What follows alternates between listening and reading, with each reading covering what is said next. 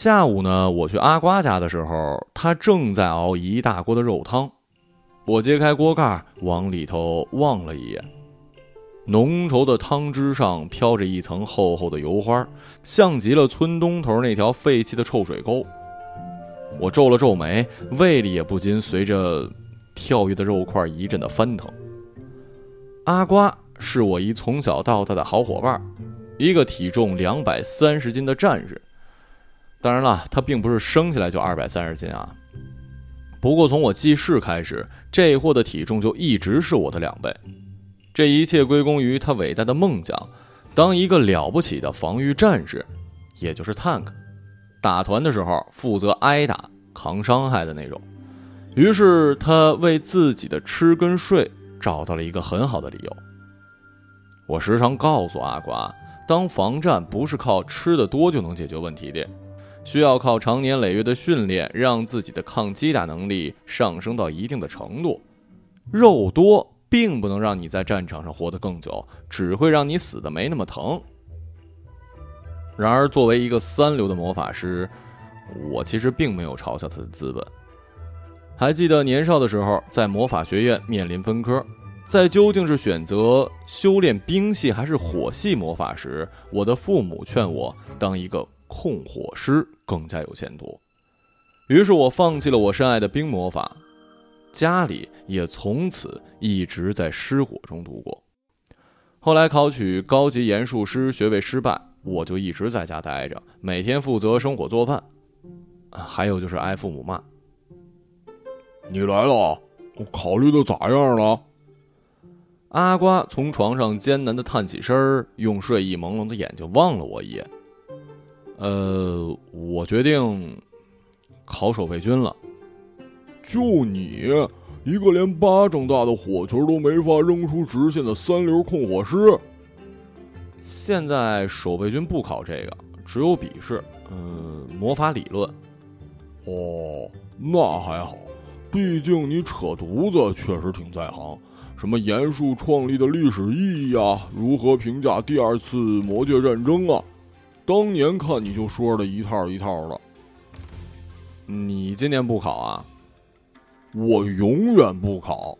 我跟你说了，我是一有梦想的人，我就是想要当一个顶级的防战，进入王国的核心统御军。考守备军这种事儿不在我考虑范围之内。我劝你也好好想想，你真的想和你的父母一样当一辈子守备军？过这种混吃等死的日子，阿瓜的这番话把我给问住了，让我不禁又陷入了沉思。我们住的村子呢，叫做魔界村，顾名思义，处于王国边界，距魔界仅一山之遥。一千年前，魔界大军进犯王国时。旧军埃辛诺斯大帝在此设下据点，抗击魔界的进攻。后来进入和平年代，这里就成了一个村子，而村民呢，就是当年驻扎于此的士兵们的后代。出于战略考虑，王国每年都会选拔村中的一些人成为守备军，雇佣他们负责日常巡视魔界的动态。当然了，这其实是一个嗯有名无实的清闲活。毕竟，我们跟魔界已经好几百年没发生过战争了。正如阿瓜所说的，我的父母就是一很好的例子。他们年轻时考取了守备军之后，因为享受着王国稳定的津贴，再也不用为生活发愁，每天过着喝茶、养狗、晒太阳的舒服日子。其实，我觉得我爸妈年轻时也并不是没有梦想的人。比如我爸爸，作为一牧师。他本应该修炼的呢，是如何在战场上运用圣光之力治愈伤员，但是他却选择了暗影之路，成为了一名暗牧。说通俗一点，就是怎么把敌人给奶死。这在当时听起来简直不要太朋克了。如此说来，我爸当年也曾经是一个叛逆的、有着自己的个性与思想的年轻人。没想到结婚生孩子之后。却被现实打败了，成了一个整天在家里喝酒骂街、充满了对社会不满情绪的中年人。不过，他虽然不做暗牧很多年，却依然有着毒奶的潜质，比如成功的把自己儿子奶成一个没用的废物。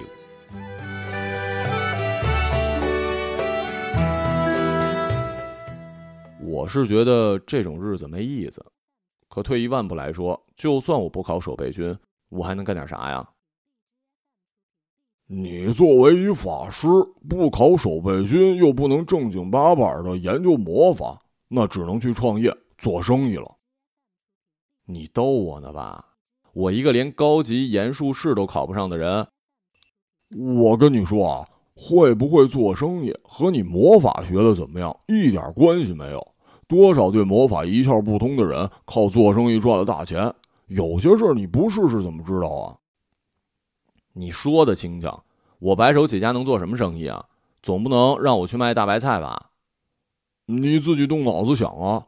人生是你自己的，路都是自己走的，还要我教你不成啊？嗯，不跟你说了，我要起床吃饭了。阿瓜对我有些不耐烦的挥了挥胖手。从阿瓜家出来，我心情很压抑，觉得自己的未来真是黯淡无光。一想到回家又要被爸妈唠叨。而且下个月就要守备军理论考试了，我决定去村西边的书摊转转，顺便搞两本三年手考、两年模拟回去做做。走到村西的书摊之后，我在旧书堆里翻了半天，也没找到想要的书，却无意发现了一本《魔界异闻录》。这本书看上去有些年头了，被人翻到几乎散架，里面记载了许多关于魔界古怪的传言。其中有一章写道：“魔界最稀有的珍宝是被称为法力源泉的龙涎水晶。它是由生长于岩浆中的岩火草被飞龙吃掉之后，在其胃部形成的结晶。由于获取的难度非常之大，并且……”它在炼化后可以帮助魔法师大大提高自身的法力强度，因此龙涎水晶在世间的价值无法估量。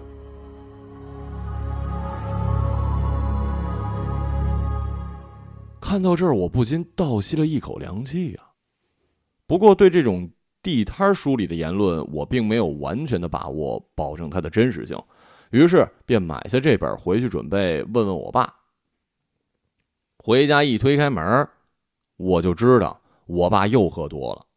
只见他正坐在一盏灯下打着嗝，一边用暗炎术把空中飞来飞去的蚊子，啊，嗯，暗炎术不是治疗法术，一只一只的给奶死。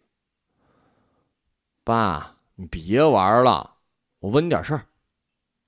我随手丢了一个火焰冲击，把蚊子烧干净。不过没掌握好火候，差点把房顶又给烧了，吓得我一身冷汗。我玩的正开心呢，你为什么阻止我呀？我问您啊，您听说过龙涎水晶吗？龙涎水晶，当然知道了，绝世珍宝，魔界出的玩意儿，国王的权杖上啊就有一颗。这东西在魔界真能弄到啊？能啊。去魔界怪物遍布的火山中心，找岩浆中生长的稀有植物炎火草，然后等飞龙来吃，再在它结晶之后又没被完全消化之前杀掉飞龙，从胃里取出来。哈哈，简单吧？拜托您想点正事儿行不行啊？要真那么容易搞到这玩意儿，大家早跑到魔界发财了。别以为就你聪明。话说守备军到底还考不考了？于是我爸又絮絮叨叨的教育我了半天。不过好在他喝的有点大，没说几句就趴在桌上睡着了。晚上睡觉的时候，我躺在床上瞪着天花板，觉得很不服气。虽然说龙涎水晶听上去很难搞的样子，又要蹲在火山，又要杀飞龙什么的，但是如果换一种思维方式去思考这问题呢？那就会变得不一样了。我们完全可以采点盐火草，大范围的种植，然后再弄一水缸模拟飞龙胃部，将收获后的盐火草放进去腌制，固定的时间再拿出来。只要技术够成熟，完全可以做到量产啊！唯一的问题呢，就是必须得去魔界做点实地调研，搞清楚萤火草的习性跟生长环境。哦，对，还有飞龙的胃酸到底是哪些成分？想到这儿，我就觉得兴奋呢。于是第二天，我就跑到了阿瓜家，跟他说了我的想法。没想到听完我的话，阿瓜露出一生无可恋的表情。你没烧坏吧？还科学化养殖、批量化生产？你当龙涎水晶是地摊玩具啊？我终于知道你为什么连火球都丢不直了，因为你脑子是打结的。拜托啊，不是你说让我做生意吗？我觉得这是一条很好的致富路啊，而且不试试你怎么知道？这不是你原话吗？我的意思是呢，不试试看怎么知道会不会成功，而不是不试试看怎么知道会不会死掉。你居然想跑到魔界去？你知道魔界是啥样吗？我看你真是不知道“死”字咋写啊。那反正你不去就算了，我已经说服王二丫陪我去了。我耸耸肩，对阿瓜说：“啊，说到这个王二丫呢，又要提到另一个故事了。王二丫是村东头的一小姑娘，从小跟我们一起长大，是阿瓜的梦中情人。长得不能算是漂亮吧，但也不丑，只不过胸很平。身为牧师的她，多少给人一种奶量不足的感觉。阿瓜喜欢王二丫已经有些年头了，不过人家王二丫呢，似乎对阿瓜并没有什么兴趣。”毕竟两个人的身材差别实在过于悬殊。如果说阿瓜是我的两倍重，那么比起王二丫，他差不多是人家的四倍，都快给人一种不同物种之间无法相爱的错觉了。今天早上来阿瓜之前，我已经跑去跟王二丫那边提过这个想法，没想到他十分爽快的就答应跟我一起去。阿瓜一听王二丫要跟我去，气得直接从椅子上跳下来。我从来没见过一个二百三十斤的胖子居然可以跳那么高，几乎要扑过来把我一屁股坐死。他说我拿王二丫要挟他，这是很无耻的；而让一个女孩子陪我去那么危险的地方，这是毫无责任感的。云云，反正就是把我骂得狗血淋头。其实我真的需要你们，我一个三流的魔法师独自去魔界确实有点困难，但是有一战士加一牧师，看起来至少有一团队的样子呀。相互有一照应，而且咱们不是去战斗，严格意义上来说，这是一次，呃，科学考察，你懂吗？阿瓜有些无奈的叹了口气，摆了摆手说：“好吧，好吧，终归还是败给了自己内心的铁汉柔情。”三天后，一个月黑风高的晚上，我们仨偷偷的从各自家溜出来，在村口集合，整装待发。阿瓜背了一把很重的大剑，还有一包干粮。夜色中，他远远望去，就像是一颗巨大的糯米团。他对我说：“他真的不喜欢旅行，因为肉体总是很难跟上他灵魂的步伐。”但是王二丫却显得很开心呢。他说自己从小到大没出过这么远的门，去魔界更是头一遭，想想还真有点小期待呢。至于我的心情，其实有点复杂。说到底，这次执意要去魔界，真不是我一时冲动的决定，而是一直以来积压在心里的那口气。从小到大，我都是一个失败的人，包括我父母在内，没有人期待我能做出什么惊天动地的大事儿来。而这次，恰是我证明自己的一次好机会。大不了就是一无所获嘛，可万一成功了呢？岂不是能让大家对我刮目相看了？这次的行程我早就事先规划好，且不需要走太远的路，也不需要深入魔界的腹地。根据地图所示，翻过边界的那座山，不远处便是一座魔界的火山了。我们只需要在那里做短暂的停留即可，来回也不过四五天的时间。然而，刚走出去没多远，我们就发现一严重的问题。那就是在这黑漆漆的夜色里，压根儿没法辨清方向。在山上绕了几圈之后，我们彻底晕了。于是大家就这么被困在了山里。你是弱智吗？你作为一控火师，召唤个火球照照路行不行啊？阿瓜停下脚步，气喘吁吁地问我：“所以怪我了？你聪明，你咋不早说呀？”我也有些气急败坏，立马伸手召唤出火球。可没想到依旧没控制好，只见火球晃晃悠悠飘到一旁的树上，把树枝给点着了。渐渐的，整棵树都燃了。你这是干啥嘞？我让你弄把火，没让你弄这么大呀！现在正是秋天，天干物燥，咱们还是小心火烛为妙，不然……王二丫还没说完，火势已经迅速蔓延到另一棵树上。快灭火！快快快快灭火！你别看我，我一战士不会喷水。我我只是个牧师，只有奶水，喷水我我我也不会啊。王二丫莫名的害了一羞，那还愣着干嘛？跑啊！于是我们仨就在夜色之中像狗一样的奔跑，背后是冲天火光，还有漫天的星光，狼狈中居然还带了点儿。小浪漫。好不容易从山里绕出来，大家的心情都很压抑。毕竟难得出来一趟，没干成什么大事儿，先把自家后院给烧了，而且还不知道这火势终究会不会殃及村子呢。我时常想，如果上天再给我一次选择机会，我一定会选择冰魔法。咱不说实用性怎么样啊，至少没什么危险呢。而我父母呢，一直是非常现实功利的人。当年他们逼着我学火魔法，正是由于控火师在王国里更容易混得地位。统御军历史上所有传奇与荣耀的魔法师，无一例外都是控火师，因为战场上火魔法才能够杀敌，冰魔法最多只能辅助跟控制。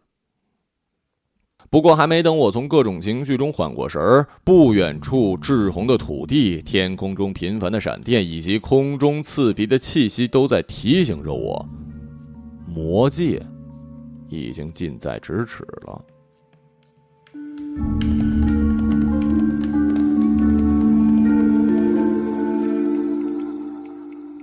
这就是魔界吗？感觉比想象中还可怕呀！王二丫对我们说：“我后悔了，我要回家。你忘了山上还在烧吗？啊？啊！我谢谢你提醒啊。”阿瓜做了一要掐死我的动作。吃了点东西，小憩了片刻，天渐渐亮起来。我们照着地图往火山的方向开始进发。一路上呢，还算是风平浪静吧，并没有遇到任何的恶魔或者其他怪物。除了阿瓜一直在絮絮叨叨的抱怨这儿实在是太热了，所以我们到底是要做什么呀？我想要找到炎火草，如果可以的话，我要采一株带回去。可是炎火草不是长在岩浆里吗？你要怎么采呀？你会放真言树盾吗？就是那个可以短暂吸收伤害的魔法。会，但是我能力有限，能提供的时间很短。没关系。从岩浆上过去的时候，你放好就行。我会让阿瓜尽量动作快一点。哦哦哦！说了半天，原来你他妈是让我去踩啊！你是防战，本来就应该吃伤害呀。我二百三十斤，你确定不会陷进岩浆？我把阿瓜拉到一旁，对他耳语，告诉他这可是在王二丫面前表现自己的绝佳机会。兄弟。你不可以总拿女人要挟我，不管用的。阿瓜拍了拍我的肩膀。于是，大概一个小时之后，我们站在火山的一片岩浆。阿瓜脱掉盔甲，做了一准备起跳的姿势，脸上写满了壮烈。我告诉他，岩浆正中那株红色的植物就是炎火草。一会儿我喊一二三，让王二丫给你上真言树盾，你立马朝他滚。记住了，一定得用滚，而且滚得要快。这样才不会陷入岩浆。我相信你的身材绝对可以完美的做到这一点，但滚的时候要掌握好距离啊，千万别滚过了，踩到之后立马给我滚回来。我去就是了，但你丫能不能说话文明点啊？我挺文明的呀。行了，你准备滚吧。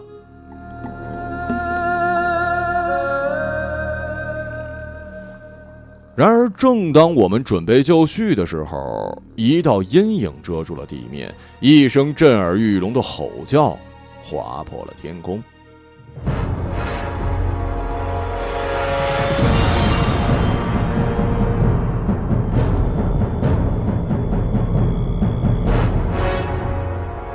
我们不约而同的抬头一看，只见一只飞龙扇着一对巨大的翅膀朝我们降落。我挥手示意，他们赶紧撤退。刚在一块石头后面躲好，飞龙就落在了岩浆边。它收起翅膀，从容的从岩浆上走了过去，然后一口把烟火草给吞了。完了完了完了完了完了完了！吵了半天，居然被这家伙给吃了！你傻呀？这是好事！你不是要找龙涎水晶吗？现在可是现货！现你个大头鬼！一会儿你去把他杀了，从胃里取水晶。而且你知道啥时候结晶啊？早一点还是草，晚一点就是屎了。我话还没说完，飞龙已经扇着翅膀准备起飞了。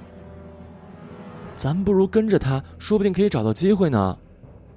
王二丫对我们说。于是等到飞龙升到空中，我们朝它的方向一路狂奔。虽然飞龙的速度很快，但是在地面仰望天空的视野是很开阔的，所以并不是那么容易跟丢。在往魔界腹地方向跑了很久之后，我们看到飞龙在一片森林中落了下来。我回头一看，王二丫还在我身边，阿瓜却已经下落不明了。阿阿瓜呢？不知道，可能跑不动了，没跟上来。这可咋整啊？在魔界走丢了，我们去哪儿找他呀？那不如我们回去找他吧。然而我现在顾不了那么多了，这可能是我最接近龙潜水晶的一次机会，我不能这么白白浪费。于是我一狠心，一跺脚，拉着王二丫往森林里走。再仔细搜寻了一阵，我终于发现。那只龙此刻正趴在一棵树上，已经睡着了。现在怎么办？要战斗啊！一会儿你记得给我上好魔法盾跟治疗术啊！可是阿瓜不在，你确定？而我已经听不进什么话了。此刻我像着了魔一样，解开了一直绑在背上的法杖，将它握在手中，指向了飞龙的方向。口中默默念着一条很久很久没有使用过的咒语，这是一个在战场上都很少使用的巨大法术——岩爆术。片刻之后，一团巨大的火球沿着法杖冲向了飞龙，沿途的树木顷刻化为灰烬。然而，当火焰消散，我发现飞龙居然毫发无伤。不过此刻他已经醒了，并且瞪着愤怒的眼睛正望着我。我心想，不好，转身就想跑。不过还没等我挪动脚步，飞龙已经深吸一口气，朝我这边吐了一个更大的火球。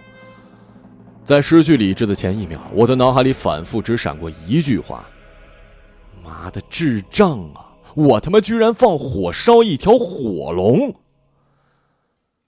再醒来的时候，已经不知道多久之后了，只感觉朦胧之中，两只手剧烈的疼痛。我从地上爬起来，每只手臂上都有一条很长的暗红色伤口，而且还在发出微弱的火光。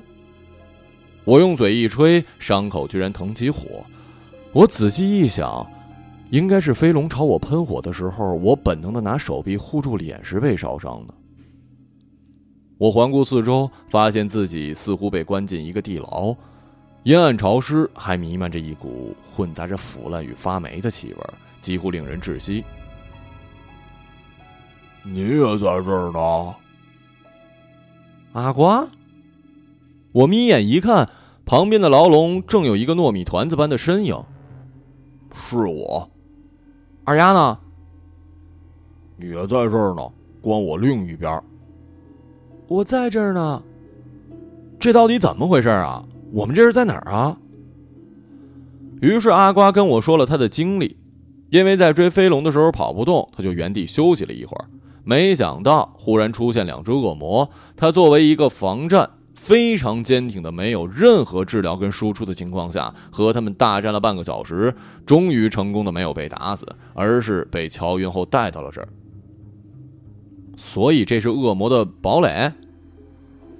说真的，二丫已经跟我说了你的英雄事迹，以后我再也不会叫你三流魔法师了，因为你根本啊就不入流。哦，我是说，如果我们还有以后啊，你别扯那些没用的，先想想怎么出去吧。出去？你开玩笑吧？我们这可是落到了恶魔手里。我真是一白痴，当初听了你的话跟你来魔界，还什么科学考察？你拿火球扔火龙这件事，根本就可以看出你一点科学素养都没有。只怪我自己太喜欢二丫，被你给利用了。你，你喜欢我？嗯，算是吧。可是，我我喜欢的是，哼，不会是我吧？嗯。尴尬的沉默了片刻，黑暗中发出了一声绝望的惨叫。然而，还没等我们处理好彼此复杂的关系，地牢的大门就开了，进来几个恶魔，打开了牢笼，蒙上我们的眼睛，把我们给绑了出去。在绕了很多弯，走了很多台阶之后，我们最终被摁在了地上。解开眼罩之后，刺眼的光线让我一时睁不开眼，花了很长时间才发现。自己正处在一个十分宽敞的大厅，两旁边站着面目狰狞的恶魔守卫，而大厅台阶的最上方王座是一个身形庞大、有着一对尖角与灰色双翼的恶魔，正在俯视着我们。过了很久，大恶魔才开口说话，不过他说的话我一句也听不懂，似乎是另一种语言。哦。对不起，我忘了你们是人类，听不懂恶魔语。忽然间，我们听到了这么一句：“你、你、你、你会说人、人、人类的话？”我已经活了快两千年了，有什么语言我是不会说的呢？两千年。对于恶魔而言，想要活一万年都不是难事儿。你们渺小的人类总是如此的大惊小怪呀！说吧，是谁派你们来的？你们的目的是什么？我们是来找炎火草的。烟火草。别骗我了！你们一定是冲着水晶来的，不然你为什么要攻击我的宠物啊？我心想，这他妈的真是糟了个高了！我本以为用火球丢火龙这件事已经够悲剧的，没想到更悲剧的是，那火龙居然还是这么一恶魔的宠物。这下真的是活不成了。都快过去一千年了，为什么你们现在忽然要发起战争啊？发起战争？哪儿来的战争啊？你见过三个人发起的战争吗？你开玩笑呢吧？阿瓜，你什么态度？那没有礼貌的。没礼貌的是你，朝别人宠物丢盐爆，可不是我。我心想，阿瓜这王八蛋肯定在报复我。就因为王二丫喜欢的是我。刚才你说又要发起战争，一千年前不是你们魔界发起的战争吗？我不知道你们人类究竟是一种怎样的生物，虚伪、贪婪，还健忘。一千年前，你们人类就是为了获得龙涎水晶，才大军进犯我魔界。现在居然把战争责任通通推到我们的头上。大恶魔的这番话让我们着实惊了，因为他说的很认真，让我们觉得这并不是一句假话。在花费了很多口舌解释了自己的这趟科考之旅之后。大恶魔居然给我们松绑了，他觉得我们实在是荒唐的可笑。早知道这样，根本就不值得花费时间来抓我们。你居然想把烟火草带回去种，然后自己做出龙涎水晶？你应该是我见过最可爱的人类了。没办法，想要卖了赚钱又杀不死龙，所以只能讲这些歪门邪道了。卖掉？难道你不想用它提高自己的法力？算了吧，我一三流魔法师，从来就没什么梦想。如果我真想当一个顶级魔法师，也不至于混到今天这地步。说着说着，我的双臂又疼起来。我刚低头要去吹，大恶魔阻止了我。他告诉我这是龙火，是吹不灭的。被龙火灼伤后的伤口永远不会愈合，只会一直燃烧，最终蔓延全身，把你活活烧死。那那咋办呀？你过来。我走上前，只见他伸手对我使了一魔法，伤口就愈合了。这正是龙涎水晶的厉害之处。龙之所以能够喷出这种不灭的火，就是因为它们消化了炎火草的结晶。一旦人类魔法师得到这个力量，他们能够释放龙火，这在战场上简直是无法阻挡的毁灭力量。大恶魔告诉我们，在上古时代，人类的世界与魔界本是和平相处的。然而，当人类研习火焰魔法，并发现龙涎水晶的力量之后，他们便开始到魔界屠杀飞龙。一千年前的战争正是埃辛诺斯大帝想要掠夺魔界龙涎水晶发动的，而魔界才是抗击人类进犯的那一方。战争最终持续了整整一百年才停止，双方最后划定了边界，约定永不再犯。你们人类给我们起名叫恶魔，但实际上，到底谁才是恶呢？至少我们的种族从来不会盲目的追求自己无法控制的力量，并且为了得到它而不择手段。这向来是你们人类最擅长的事儿。但不要忘了，这种力量很可能最终反过来毁掉你们自己。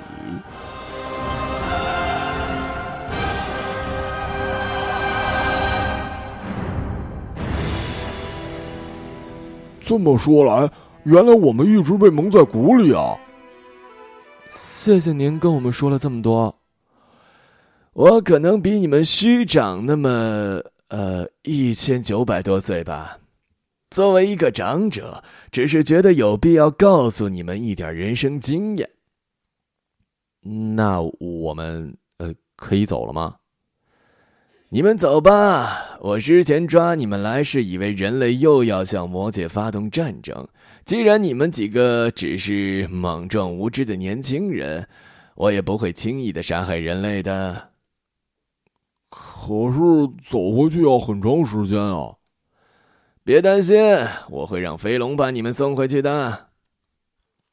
于是我们就坐上了之前被我轰了一发岩爆术的飞龙，一路飞回了魔界村。一路上，阿瓜吐得个半死。他说他不仅恐高，而且这龙晃来晃去实在是晕。我提醒他，人家可是驮着一个二百三十斤的东西在飞，也不容易，大家体谅一下吧。啊！飞龙最终降落在了离魔界村不远的地方。在飞过那座山的时候，我往下望了一眼，发现整个山顶差不多烧干净了。飞龙飞走之后，我们在地上发现了一块圆形盘子那么大的黑色鳞片。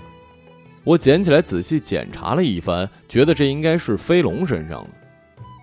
还没等我开口问阿瓜这东西到底能值多少，许多人纷纷从村里涌过来，把我们像是英雄一样迎接进了村儿，弄得我们仨面面相觑。不过，从他们的口中，我们大概听出这么一意思：前几天魔界飞龙军团来进攻，喷火烧了整座山，是我们三个英勇战斗，把他们一路赶回了魔界。而我手里的龙鳞恰好证实了他们的猜想。我不知道为什么群众的想象力会如此丰富，但一直到最后，我们也没有任何解释机会。毕竟，人们永远只愿相信自己愿意看到的真相。于是我们仨就莫名其妙的成了王国的英雄，不仅出了名，还得到了王国的册封，想要直接把我们招入统御军中。然而令我万万没想到的是，阿瓜却最终拒绝了国王的册封，令我感到困惑。我问他：“进入统御军不是一直以来你的梦想吗？”而阿瓜只是淡淡的说。去了一趟魔界之后，很多事情已经不是他想象的那样了。他对人类身上的一些东西感到了失望，并且他也自知自己根本就没有进入统御军的实力。就算进了统御军，又能怎样呢？一切不过是谎言与虚名罢了。但我却还是没有办法放弃这么一机会。最后，王二丫选择跟阿瓜一起回到魔界村，继续过平静的生活。我则进入了王国最核心的统御军。在临走时，我把那块龙鳞给了阿瓜，我告诉他，我之前在买的书上查过，龙鳞虽然没有龙涎水晶那么值钱，也足够你躺着吃一辈子了。于是，我就这么的跟阿瓜走上了对方理想的生活轨迹。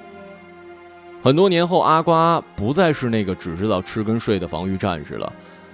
他盖了新房，娶了王二丫，还做起了生意，小日子过得有滋有味儿。我也不再是那个曾经连火球都扔不直的三流控火师。作为顶尖的炎术士，我甚至能够同时操控三个火球，命中不同的目标。但在我的手臂上，两条长长的伤痕却一直在提醒着我：不要忘了。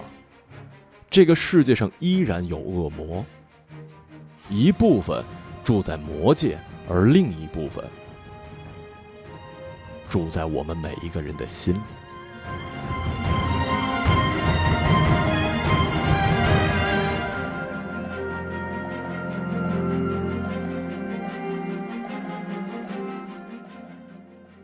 一个朗读者，马晓成。